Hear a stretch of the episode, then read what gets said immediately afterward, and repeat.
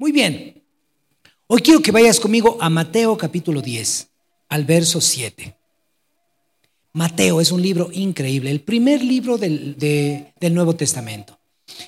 Mateo es, es uno de los, de los evangelios. Mateo fue un escritor, Mateo fue uno de los discípulos de Jesús. Y el libro de Mateo fue escrito para qué? El libro de Mateo fue escrito para los judíos, ya porque los judíos usaban la palabra Mesías. Entonces Mateo escribe este libro para los judíos. Es el pensamiento de Mateo.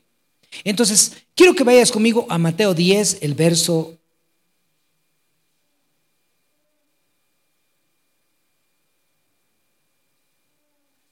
el verso 7. Mateo 10, 7.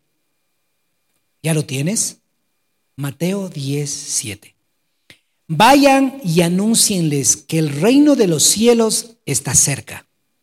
Sanen a los enfermos, resuciten a los muertos, curen a los leprosos y expulsen a los demonios. Den tan gratuitamente como han recibido. Dice, vayan y anúncienles. ¿Cuál, ¿Qué debían anunciar? El reino de los cielos se ha acercado. No dijo, vayan y anúncienles a qué iglesia van. No dijo, vayan y anúncienles de qué religión son. No dijo, vayan y, y hablen bastante de Jesús a las personas. Dijo, vayan y anúncienles que el reino de los cielos se ha acercado. Un día estuve estudiando los cuatro evangelios y busqué la palabra salvación. Recuerda que yo vengo de un grupo muy religioso en mi desarrollo creyente y se hablaba de la salvación como el fin. Ser salvo, ser salvo. Y yo era salvo, pero vivía con muchos conflictos internos y mis conflictos internos los trataba de obedecer al pie de la letra, pero no podía y luego buscaba venir a la iglesia para decirle, Dios, perdóname porque te fallé. Y ahí estaba y entre semana después eh, buscaba ser mejor persona porque yo había crecido con el Evangelio de la Salvación, no con el Evangelio del Reino. ¿Cuál es la diferencia entre el Evangelio del Reino que usted aquí está escuchando y el Evangelio de la Salvación? En el Evangelio de la Salvación se hace énfasis que cuando te mueres te vas a ir al cielo. En el Evangelio del Reino se hace énfasis cómo traer el cielo acá a la tierra hoy. Hay mucha diferencia. Por eso vemos sanidades, por eso vemos milagros. Cuando yo caminaba en ese fluir, yo oraba por las personas y esperaba que algún día Dios les sane. Esperaba que algún día Dios obre. Era a largo plazo. Y escúcheme, yo oraba por las personas antes, por un dolor de cabeza, por ejemplo, y después de orar le decía a la persona, como pastor, era pastor, y le decía, ahora vaya, cómprase un finalín, ayuda mucho. Y yo me quedaba, no le hubiera dicho de una vez, cómprese un finalín antes que estar orando. Y, y decía, bueno, no tengo el don de sanidad. Porque veía algunos que usaban la palabra, solo los que tienen el don de sanidad. Digo, buenas, como yo no tengo el don, ya ni modo. Entonces ese tema para mí era como oscuro. Pero hoy en día, del 100% de las personas que oro, el 90% recibe sanidad. Hemos orado por cáncer, hemos visto los tumores derretirse en las manos, hemos orado por personas que han estado muriendo y hemos visto cómo vuelven a la vida en ese momento. Hemos orado por personas cojas en ese mismo momento, cómo se quitan su aparato y empiezan a caminar. ¿Por qué? Porque el reino de los cielos se ha acercado. ¿Qué dice el verso siguiente? Sanen a los enfermos, resuciten a los muertos, curen a los leprosos y expulsen a los demonios. Den tan gratuitamente como han recibido. ¿Me está, ¿Me está entendiendo? Entonces, ¿qué, ¿cuál es el llamado del Señor para ti? El Señor te ha mandado a ti a no hablar de salvación, sino te ha mandado a sanar, a liberar. La palabra que nosotros usamos, soso, que es salvación, la palabra salvación significa soso en, en, en griego. Y esta palabra tiene tres, tres definiciones. Significa salvo, sano y libre. Cuando está en el Nuevo Testamento usando cuatro veces, ahí creo que Jesús habla de la salvación. En una de esas es con, con Timoteo que le dice, ¿qué necesito para entrar al reino de los cielos? Está hablando de salvación. Ahí. Entonces, Jesús, cuando habla de salvación, habla de tres cosas. Sanidad, salvación y liberación. Tres cosas que el cuerpo necesita. Tres cosas que todo ser humano necesita. Necesitamos nacer de nuevo, eso se llama salvación. Nuestro espíritu empieza a conectarse con el Espíritu de Dios al experimentar a Jesús como nuestro dueño y Señor en nuestras vidas. Si tú no estás experimentando el señorío de Cristo, puede ser que Dios te está pidiendo algo que le des y tú no le quieres mostrar, no le quieres entregar. Si tú no te sientes seguro de la salvación, puede ser que Dios te está pidiendo algo sabes tú que tienes que rendirle y tú no quieres entregar. Si tú no estás eh, experimentando la salvación, puede ser eso. Entonces la salvación es solamente recibir por fe lo que hicimos ahora, recibir el sacrificio de Jesús. Segunda cosa que necesitamos, ¿qué es? Dije sanidad. La sanidad te pertenece. La sanidad, Jesús pagó en la cruz por ti para la sanidad. No pienses que la enfermedad es parte de tu vida. La enfermedad no es la voluntad de Dios para ti. Dios tuvo que cambiar mi perspectiva cuando empecé a estudiar esto sobre el reino de los cielos. Me di cuenta que cuatro veces Jesús habló de la salvación y cientos de veces habló del reino de los cielos. Cuando mi mente fue cambiada por el evangelio de la salvación al evangelio del reino, entonces empecé a ver sanidades y milagros. ¿Cuántos de ustedes quieren tocar a los enfermos y que sean sanados? ¿Cuántos quieren poner su mano sobre los deprimidos y que sean liberados? A ver, ¿saben? Muy bien, ¿sabes tú que la palabra ah, deprimido, eh, depresión, estrés son espíritus? Porque tú dirías, pues yo no he visto un endemoniado. Entonces, como no has visto un endemoniado que dice aquí, curen a los leprosos y expulsen a los demonios, ¿cómo le voy a expulsar si no he visto un endemoniado? Alguien con depresión tiene un espíritu. Tú puedes poner tu mano y esa cosa se va a ir y vas a ver cómo la persona de repente se cambia, cambia su actitud. Eso te ha mandado Jesús a hacer. No hablar solamente a dónde vas, sino a mostrar tus credenciales. ¿Cuáles son las credenciales de los hijos de Dios? Sanidades y milagros. ¿Cuáles son las credenciales de los hijos de Dios? Sanidades y milagros.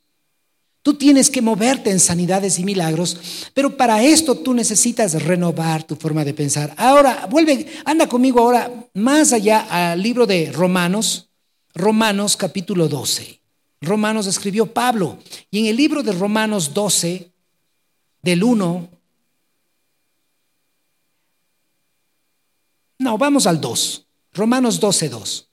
No imiten las conductas ni las costumbres de este mundo.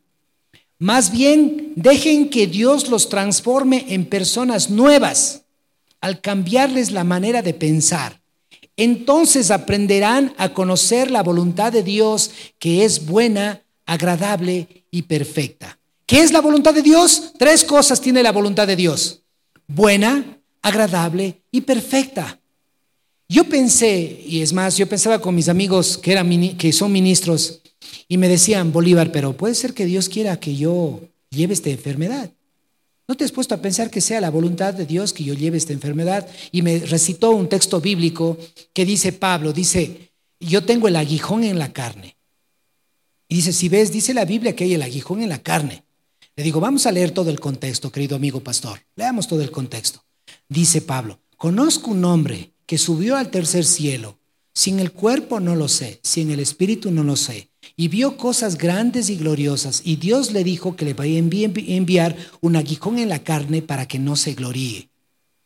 Le dije yo, tú has ido al tercer cielo. No, entonces no se aplica para ti. Porque algunos aplican la Biblia para vivir enfermos. Te pido en el nombre de Jesús que sepas que la voluntad de Dios es buena. Tu Padre es bueno. La primera cosa que yo entendí al renovar mi forma de pensar, que Dios es un Dios bueno. que Dios no está pensando en el mal de nosotros. Segundo, que Dios es un padre, un padre amoroso, pero yo tenía el conflicto con el tipo de papá que tuve. Entonces, por el tipo de padre que tuve, yo tenía un conflicto de ver a Dios. Un chico me decía el otro día, esposo, ellos anhelaban eh, eh, mejorar su relación de pareja. Y mientras la esposa decía, yo sí tengo fe, yo sí quiero recuperar mi relación, yo quiero mejorar, que los dos estemos mejor que nunca. Y yo le dije a este, a este señor, ¿y tú qué piensas? Yo también quiero, pero la verdad no me gustan las cosas de Dios. Entonces le hice una pregunta. ¿Cómo está tu relación con tu papá? ¿Tu papá vive? Sí. ¿Y te has visto con él toda tu niñez? No. ¿Qué pasó? Se fue a Estados Unidos. ¿Hablas con él? De vez en cuando. ¿Y cómo es tu relación? Lejana. Es, es doloroso. Es lejana y, y prefiero que sea así. Porque si hablo con él es como que no sé qué hablar y es como un castigo ponerme a hablar con él. ¿Y lo has visto desde ahí? No. ¿Te ha dado un abrazo? ¿No ha venido a dar? No, nunca. ¿Y sabes qué le dije yo? Entonces, así como tú estás teniendo la relación con tu papá, tú estás pensando que Dios es así contigo. Por eso tú quieres estar alejado de Dios y no sabes que Él es el único que te puede ayudar a restaurar tu matrimonio. Y él me dijo, nunca lo había visto así. Yo siempre he querido ver a la religión de lejos. Y yo no te estoy hablando de religión, le dije. Te estoy hablando de un encuentro con tu Padre. Entonces ellos están pensando ahora en recibir sanidad del corazón, recibir sanidad del dolor de su Padre. ¿Qué te quiero decir con esto? Dios es, un Padre amoroso y su voluntad es buena y también es agradable y es perfecta. Y dice el Romanos 12:2, no imiten las conductas ni las costumbres de este mundo, más bien deje que Dios los transforme. Use la palabra conmigo o repita conmigo la palabra transformen. A ver, digan. Una vez más, dígalo, transformen. Wow, la palabra transformen es una palabra de una catarsis que vas a sufrir desde adentro. Mira, el socialismo y el comunismo dice, hay que cambiar el ambiente del ser humano, quitarle al, al rico para darle al pobre. Hay que cambiar la medicina, hay que cambiar la educación, hay que cambiar los sistemas económicos, hay que crear más actividad social de ayuda al pobre. Cuando nosotros cambiemos la atmósfera de la sociedad, entonces el humano va a cambiar por dentro. Pero ¿sabes qué? esto está en contra de todo lo que nos dice Jesús. Jesús dice, si tú eres transformado desde adentro, si tú eres cambiado desde adentro y tu manera de pensar cambia, entonces tu entorno va a cambiar. Entonces son dos puntos de vista totalmente diferentes. El un punto de vista es cambiemos la sociedad para cambiar al individuo. El reino de los cielos dice, cambia desde adentro y yo voy a cambiar tu entorno. Tiene más sentido, ¿no es así? Entonces, cuando la palabra de Dios dice que seamos transformados en personas nuevas, personas nuevas, ¿cómo tú y yo podemos ser nuevos al cambiar nuestra manera de pensar? Entonces, aquí viene el punto, volviendo al libro de, Mateo capítulo 10, el verso 7. Volviendo a Mateo 17, dice, anúncienles que el reino de los cielos está cerca. ¿Qué debían anunciar? El reino de los cielos está cerca. Les pregunto a cada uno de ustedes, ¿qué es el reino de los cielos? ¿No te has puesto a pensar qué es el reino de los cielos? Vamos a definir estas dos palabras. Primero, reino y segundo, la palabra cielo. La palabra cielo no se refiere al cielo que tú ves azulito, que es hoy día un lindo clima para nosotros. No, no, el cielo es un planeta, el cielo es una dimensión, el cielo es un lugar más allá del universo. Ese es el cielo donde Dios habita. Allá está Dios. Eso se llama la presencia manifiesta de Dios. Eso se llama el lugar donde Él habita, donde hay rayos y centellas, hay, humo y todo ese tipo de cosas. Hay ángeles adorándole, exaltándole. Eso se llama el cielo. Entonces, cuando ves la palabra cielo, recuerda que estamos hablando de otro planeta. No estamos hablando del cielo que estamos viendo arriba. Pablo dijo, es más, que hay tres cielos. El cielo que ves aquí, el cielo que ves en el cosmos y el tercer cielo, este donde te estoy hablando. ¿Ya? Entonces, en ese, a ese lugar no se ve en platillo volador. A ese lugar no se ve en nave, no se va con traje de astronauta. A ese lugar solo se ve en el espíritu. Y puedes irte y encontrarte con tu Padre aquí en la tierra como en el cielo. ¿Te gustaría? ¿Te gustaría ser abrazado por el Padre? Sentir su presencia, el cielo bajando a la tierra. Ahora, reino. Vamos a definir la palabra reino. Nosotros somos una nación eh, democrática y estamos acostumbrados en la democracia a elegir. Ahora estamos eligiendo autoridades eh, de las provincias. Elegimos cada cuatro años. Entonces a este le volvemos a votar, por él o al otro le, le votamos de, de, de, este tiempo, lo que sea. Pero la decisión está en el pueblo. Entonces somos una democracia, no somos un reino. Pero en Inglaterra hay un reino, por ejemplo. ¿Sabían ustedes? Es más, Inglaterra tiene algo, algo, ahora me descubrí de que Inglaterra tiene algún tipo de influencia política de reino en Canadá. Yo no sabía eso, pero sí. Entonces es un reino. En un reino tú no eliges el rey. La monarquía es un sistema de por vida. Es un reino. Por eso es que en, en el Antiguo Testamento los israelitas vieron que David fue el rey de acuerdo al corazón de Dios. Y ellos tenían la promesa de que un día vendría, ah, bueno, eh, vendría un rey para salvar a los israelitas, los judíos. Por eso si tú lees el libro de Hechos capítulo 1, en el verso 1 en adelante, te dejo para que tú lo veas por motivos de tiempo. O no, vamos, anda conmigo a Hechos 1 rápido porque necesito que vayas conmigo. Hechos capítulo 1, el verso 1.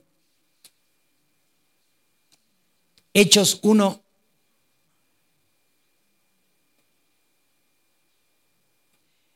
Uno, uno, vamos, vamos a escuchar a el libro de Hechos escrito por Lucas, un médico, y les está escribiendo a una autoridad eh, eh, de reinado de los, de los judíos en esa época. Dice, Teófilo, en, primer, en mi primer libro te relaté todo lo que Jesús comenzó a hacer y a enseñar hasta el día en que fue llevado al cielo, después de hacerles, haberles dado a sus apóstoles escogidos instrucciones adicionales por medio del Espíritu Santo. Cuando dice Teófilo en mi primer libro es el libro de Lucas. El 3. Durante los 40 días posteriores a su crucifixión, Cristo se apareció varias veces a los apóstoles y les demostró con muchas pruebas convincentes que Él realmente estaba vivo y les habló del reino de Dios. ¿De qué les habló? ¿Ves, ves que no les habló de la salvación? Sean salvos. Les habló del reino. Luego dice el 4. Una vez mientras comían con ellos, una vez mientras comía con ellos, les ordenó no se vayan de Jerusalén hasta que el Padre les envíe el regalo que les prometió, tal como les dije antes. Juan bautizaba con agua, pero en unos cuantos días ustedes serán bautizados en el Espíritu Santo.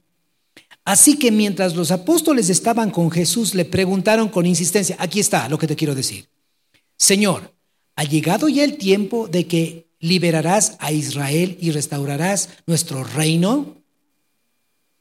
¿Ves? Ha llegado el tiempo en, en que liberarás a Israel y restaurarás nuestro reino. Ellos vivían en reinos, no vivían en democracia. Entonces, para tú entender este libro, tienes que tener mentalidad de reino, no de democracia. Porque si tú vienes a leer con mentalidad de democracia, tú vas a decir, esto creo, esto no. Mentalidad de reino dice, esto dice, esto es.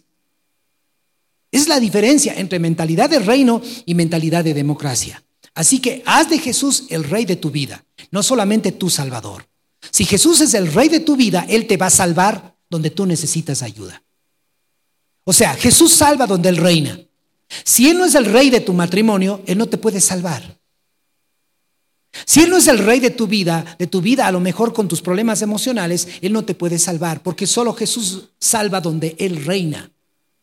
¿Me estás entendiendo? Y luego no te sientas mal, ¿por qué no te va bien en alguna área de tu vida? Seguramente Jesús no es el rey todavía. Pero cuando tú le haces rey de esa área, tú puedes decir, Señor, ayúdame en mi matrimonio. Señor, ayúdame en mis finanzas. Señor, ayúdame en mi trabajo. Señor, entonces todo lo que tú digas se hará, porque Jesús es el rey. Por eso es que el Evangelio de Salvación solo lleva a ser creyentes niños. Pero el Evangelio del Reino levanta de los niños en leones. Leones que salen a devorar este mundo, a conquistar sus sueños, a conquistar con señales y maravillas, con milagros y prodigios, cualquier área de sus vidas, porque el reino de los cielos está sobre ellos. Y ellos declaran, y ellos declaran porque son hijos de un rey y usan palabras de reino en todo lo que hacen. Entonces, todo lo que, hacen, lo que hacen se cumple porque caminan como hijos del rey en esta tierra, porque ellos no son de aquí, son del cielo. Amén. ¿Eres tú del cielo? Si quieres ser del cielo y tú eres una, un hijo del cielo, tú necesitas vivir en señales y maravillas. Tú necesitas buscar meterte a la escuela de fuego.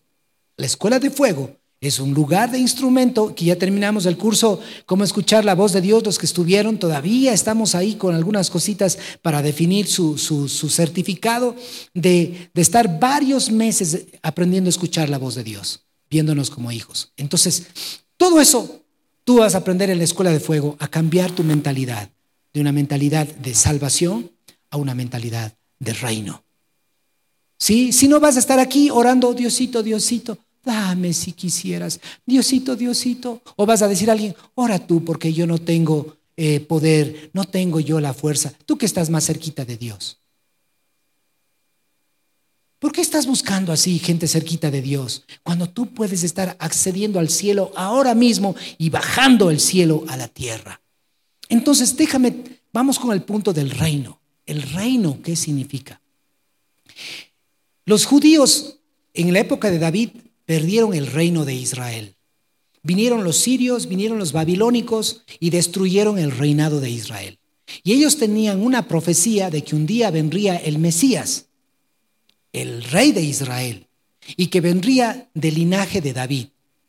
Habían pasado ya más de mil años y ellos tenían esa profecía recordando cada vez de que un día vendría, vendría el Mesías. Por eso te leí Mateo. Entonces, cuando viene Jesús, los discípulos dijeron, Él es el Mesías. Buenazo. Si nosotros nos metemos con el Mesías, Jesús restaura el reino y nosotros somos sus ministros. Entonces aquí Judas va a ser el ministro de Economía. A lo mejor Juan va a ser el ministro de Bienestar Social. Ya se estaban ellos delegando sus puestos. Es más, una mamá salió y le dijo a Jesús, una mamá de uno de ellos vino y le dijo, Jesús, ven acá un ratito. ¿Ves mis chiquitos cómo te han seguido? Ya no vienen a mi casa, pasan contigo todo el tiempo. Cuando tú estés en tu reino, recuerda, mentalidad de, reino de Israel, pero no mentalidad del reino de los cielos. Ellos pensaban que Jesús iba a restaurar el reino de Israel aquí en la tierra contra los romanos. ¿Ya?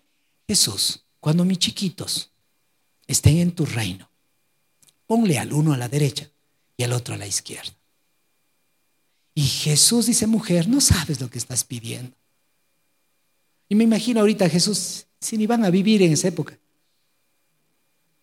No sabes lo que estás pidiendo. O sea, tu mente está en otra dimensión de lo que yo les estoy hablando. ¿Y sabes quién se enojó? Pedro. Se enojó tanto cuando escuchó y dijo, Pedro, me quieren bajar mi puesto. Y Pedro, ¿sabes por qué se enojó? Porque no se le ocurrió a él primero decirle eso a Jesús. Y Jesús les dice, porque yo he venido para servir y dar mi vida por los demás. Mi reino no es de este mundo. Entonces, cuando ya estamos aquí, había el libro de los Hechos, recuerden, ya Jesús había resucitado, 40 días habían pasado de su resurrección. Ya Tomás metió sus manos en, eh, eh, tocó sus llagas, tocó, ya tocó, ya Tomás se arrodilló y dijo, sí estás vivo, mi Señor y mi Dios. Ya le vieron a Jesús cómo traspasaba las, los muros y llegaba y se ponía al frente. Ya le vieron cómo Jesús, mientras estaban orando los del camino de Maús, Jesús ora y pum, desaparece y aparece en Jerusalén, ya no en Emaús. Y le tocaron. Jesús ya estaba con su cuerpo en otra dimensión. Ese cuerpo te espera a ti si eres un hijo del reino. Es más allá de lo que tú te imaginas, el reino de los cielos. Ahora, ellos le dicen, Jesús, ¿vas a restaurar en estos días el reinado de Israel? De Israel. Entonces los judíos estaban esperando la restauración del reino de Israel y por eso le seguían a Jesús. Y recuerdas cuando le crucificaron a Jesús, pusieron un rótulo en, su, en la cruz que decía, ¿qué decía? El rey de los judíos. Era una burla que le estaban poniendo los romanos. Porque los romanos sabían que el rey de Roma y del imperio romano y que Jerusalén y todo es del imperio romano es César. Entonces los romanos se le estaban burlando porque le crucificaron por creerse el rey de los judíos. ¿Me estás entendiendo? Entonces los judíos pensaban en el reino de Israel. Y cuando Jesús está antes de, ser crucificado delante de Pilatos, Pilatos le dice, mira lo que te están diciendo. Dicen que tú eres terrible persona. Y Jesús está callado, demacrado, con un manto lleno de sangre, con la corona de espinas. Dos reinos estaban ahí. El reino de los cielos y el reino de, de, el imperio romano, representado por César. Dos imperios estaban ahí, juntos en ese momento. Y, y este hombre le dice, diles, respóndeles algo. Y Jesús estaba callado. Nunca dijo nada. Jesús callado. Los que estaban allá pensando en el reino de Israel. Acá el reino de Roma y aquí el reino de los cielos. Y se enoja Pilatos y le dice, habla, Di algo, ¿acaso tú no sabes que yo tengo poder para darte o quitarte la vida? No esos de allá. Cuando dijo eso Pilatos, ahí Jesús se levantó y le dijo, tú no tienes poder sobre mí. ¡Wow!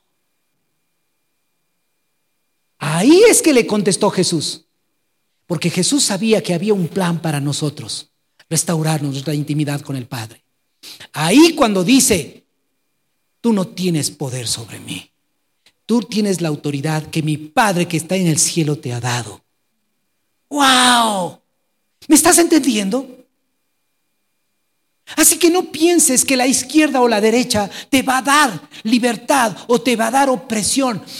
Piensa en que el reino de los cielos tiene que estar en tu corazón. Si el reino de los cielos está en tu corazón, entonces tu mundo y tu forma de orar, hasta la unción que tienes, va a desatarse para transformar este mundo. El reino de los cielos está hoy. Ve y anúncieles y díganles, el reino de los cielos se ha acercado. ¿Cómo saben que es el reino de los cielos se ha acercado? Sanen a los enfermos. Te pregunto hoy, ¿Tienes algún problema de salud? Porque hoy el reino de los cielos quiere demostrarse que está aquí, en este lugar. Hoy queremos orar por ti. ¿Y cómo oramos? Diosito, Diosito, si tú es tu voluntad, sánale, Diosito, Diosito. Oramos. no oramos así, porque así no oran los hijos del reino. Así no oran los hijos del rey. Los hijos del rey tienen autoridad. Los hijos del rey tienen unción. Y le puedes decir al clima, detente, no vas a llover. Y el clima se detiene. Eso hemos visto cuántas veces, porque creemos que tenemos autoridad. Por eso ten cuidado de, lo que sale de tu boca. Porque aunque sean palabras negativas, estás activando fe negativa. Eso es ser hijo del rey. ¿Cuántos son hijos de Dios? Levante su mano. Si Dios, si Dios eh, es tu Padre, entonces quiero que sepas que Dios es un rey. ¿Qué es Dios? Si Dios es un rey y tú eres un hijo, ¿en qué te convierte? En un príncipe, en una princesa del rey. Entonces mi pregunta que te digo es, ¿cómo camina un príncipe? ¿Cómo camina una princesa del reino? No camina como alguien del reino de Cuenca. Porque no está buscando, no está buscando llama la atención con la cultura cuencana. Alguien del reino camina con la mirada puesta en los ojos en el cielo. Y donde ve enfermos, se incomoda, tiene iras. Donde ve personas endemoniadas con depresión, llorando, clamando, le da iras con el maligno y quiere rescatarlos. Pero los que solo creen en la salvación vienen al culto de domingo. No se entrenan para vivir en el reino, porque siguen viviendo en sus propias fuerzas. Pero Dios te ha llamado a que tú seas un hijo del reino. El reino de los cielos se ha acercado. Sanen a los enfermos. Quiero decirte que esto es, él dice, en los últimos días se predicará el evangelio del reino y entonces vendrá el fin. Ya mismo viene la guerra entre China y Estados Unidos por Taiwán. Ya tenemos guerra ya. Los grupos de género están dominando. Después de que ya venga Cristo, yo te puedo dejar la iglesia. Pero no vas a ver cuando pase eso. Los hijos del reino estaremos con el rey. Los recibiremos en las nubes, dice. Y todos los que nos esforzamos por dejarle que Él sea el rey aquí en esta tierra, un día reinaremos con Él sobre la tierra. Te estoy leyendo el libro de Apocalipsis. Y dice que un día habrá cielo nuevo y tierra nueva. El león y el cordero estarán juntos.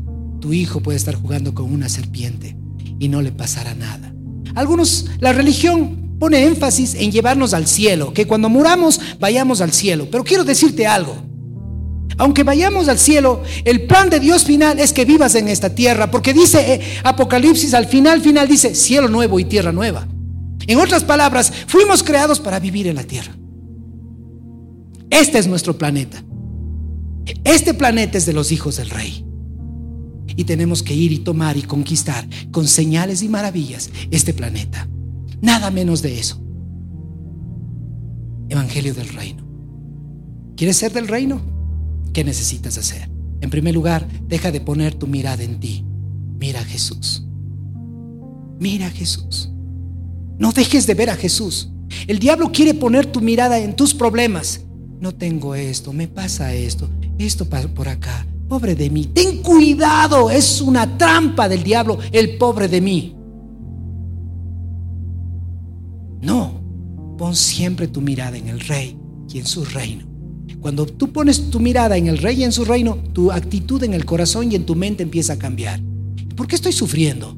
Hey, ¿qué pasó? Dices tú te mueves y dices, esto no puede ser así. ¿Qué, qué, qué es esto? Me sacudo de estos pensamientos. Y empiezas a declarar, porque solo declaran los que son hijos. Los que creen el Evangelio de Salvación se quejan conmigo. ¿Por qué declaras? Dice. ¿Con qué autoridad declaras? La autoridad de hijo. ¿Por qué declaras? ¿Por qué haces oraciones de declaración? Porque tengo autoridad. Entonces, ¿qué digo? En el nombre de Jesús, tristeza, depresión, desánimo, enfermedad, angustia, fuera de mi cuerpo, no me, no te pertenezco. Padre, tu presencia y enseguida en las lenguas.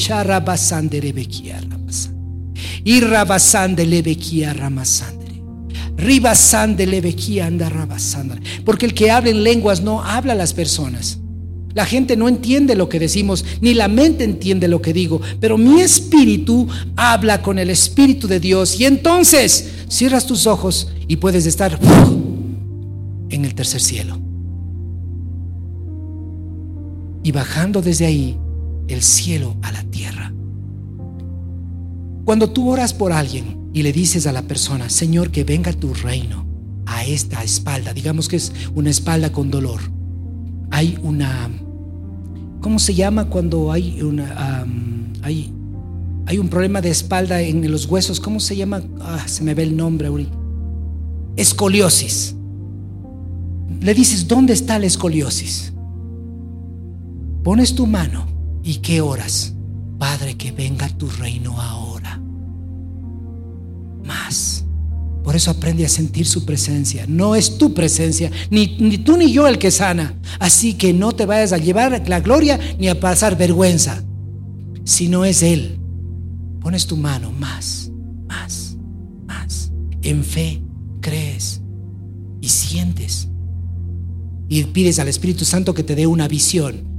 Y yo a veces veo como miel, pero miel blanca, espesa, bajando sobre esa, ese lugar escoliosis. ¿Y sabes qué? Ahora, quiero terminar con esto. ¿Cuál es el reino? Ah, hay otro reino. Les dije el reino de Israel, el reino de Roma, el reino de los cielos, pero había otro reino en juego, el reino de las tinieblas. ¿Dónde le llevó Satanás a Jesús? A un lugar alto, creo que era como Turi. Le llevó a Turi y le dijo, mira, todo esto te daré si postrado me adoras. Estoy, ¿Estamos claros? ¿Y sabes qué más dijo Satanás? Mira lo interesante. Porque a mí me he sido dado y yo doy al que se me plazca. Por eso ora por estas elecciones, que la gente política no vaya con los brujos, porque le están dando el territorio de tu ciudad a brujos para reinar en los aires. Entonces Satanás le dijo eso a Jesús y Jesús no le dijo, mentira, yo soy el dueño del mundo, me estás mintiendo. No, se, no le dijo Jesús eso. Jesús le dijo, al Señor tu Dios adorarás y a Él solo le servirás. ¿No es verdad? Eso le dijo, o sea, no se enfocó en lo que dijo Satanás. Todo esto te daré si postrado me adoraras, porque a mí me ha sido dado y yo doy al quien quiera. ¿Sabes qué está pasando ahí? Que Jesús le está diciendo a Satanás algo muy interesante. Voy a morir en un tiempo y yo llegaré a, lo más profundo de la tierra y te quitaré el poder de la vida y de la muerte.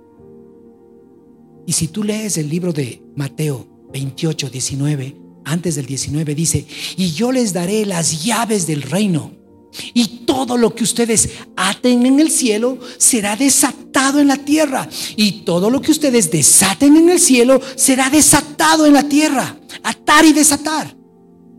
Si le dices esta montaña, ándate y échate al mar y crees en tu corazón, lo que digas te será eso. Será hecho evangelio del reino, no es evangelio de salvación. Dios te ha mandado a conquistar el área donde está. Si tú eres un profesional, Dios quiere ponerte como el mejor profesional de esa área, de esta ciudad. Si tú tienes un negocio, Dios quiere que tu negocio sea el mejor de todos en ese lugar. ¿Sabes por qué? Porque las personas a tu alrededor te, a tu alrededor te van a buscar y tú les vas a decir, es el reino de los cielos. ¿Y sabes por qué te van a creer? Por tus frutos, por tus obras. Aunque nosotros no vivimos por las obras. Pero la gente se te va a acercar porque ve y dice, esa persona es diferente, ayúdame. ¿Cómo lo haces? Y entonces, ¿qué vas a hacer? Sana a los enfermos, libera a los deprimidos, echa fuera a los que están con cosas raras, en el nombre de Jesús. ¿Cuántos de los que están aquí quieren dejar de ser solamente salvos y ser hijos del reino? Levante su mano. Si tú eres esa persona, ponte de pie.